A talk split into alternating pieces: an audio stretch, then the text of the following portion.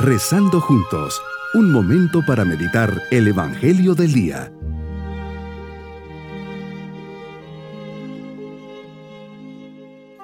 Les saludo especialmente en este día 8 de enero, siempre con la alegría de comenzar un nuevo día y más aún si estamos en la presencia de Dios. Por eso le decimos, Señor, tú me conoces mejor que nadie, cualidades y defectos. Conoces esos vicios que no me dejan ser mejor cristiano. A veces me parece que no puedo vivir sin ellos y sin embargo soy consciente de que con ellos jamás podré alcanzar la felicidad que tú me has prometido. Hoy vengo ante ti como aquel leproso para decirte, me doy cuenta de mi enfermedad, quiero curarme. Si quieres, tú puedes curarme. Meditemos en el Evangelio de San Marcos capítulo 1 versículos 40 al 45.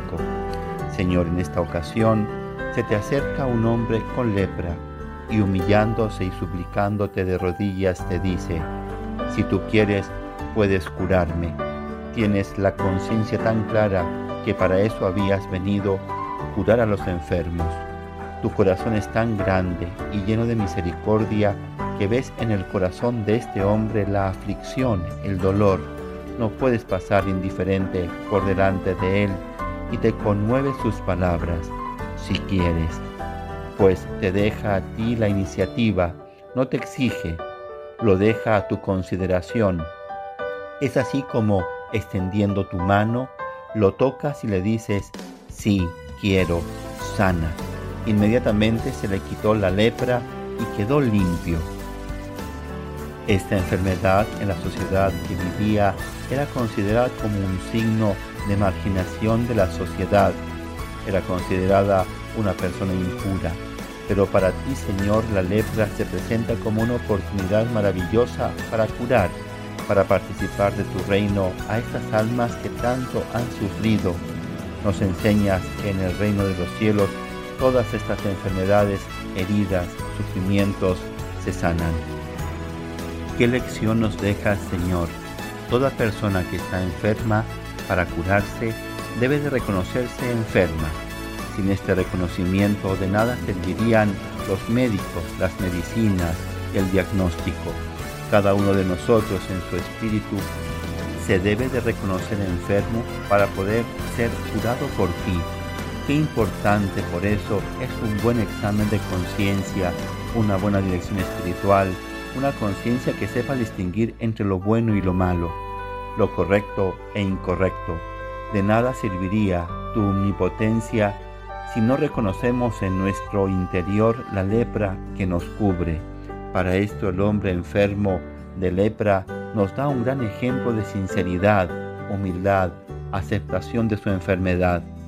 Nos enseñas que en la vida espiritual el primer paso hacia el camino bueno y correcto es el de la humildad radical, aceptarte a ti, Señor, como aquello que eres, mi Creador y Señor y aceptarnos a nosotros mismos como criaturas necesitadas de ti, porque somos débiles y limitados, que llevamos el peso del pecado, pero a la vez redimidos por ti. También me enseñas el modo de llevar a cabo mi oración. Es importante en primer lugar acercarme como un necesitado, acercarme a ti y convencido de ser tu criatura, reconocerte pidiendo en humildad tu intervención. El leproso nos da un gran ejemplo de cómo pedirte las cosas. Pide su curación, si quieres puedes limpiarme. Reconocimiento, súplica, confianza y aceptación se enlazan en una disposición humilde e incondicional del corazón. Por otra parte, nos recuerdas tu actitud de prudencia en la difusión de tus milagros el secreto mesiánico buscaba evitar interpretaciones erróneas acerca de tu misión y daba su lugar a la autoridad y a lo prescrito por Moisés. Por eso lo mandas a que se presente al sacerdote y cumpla con lo prescrito.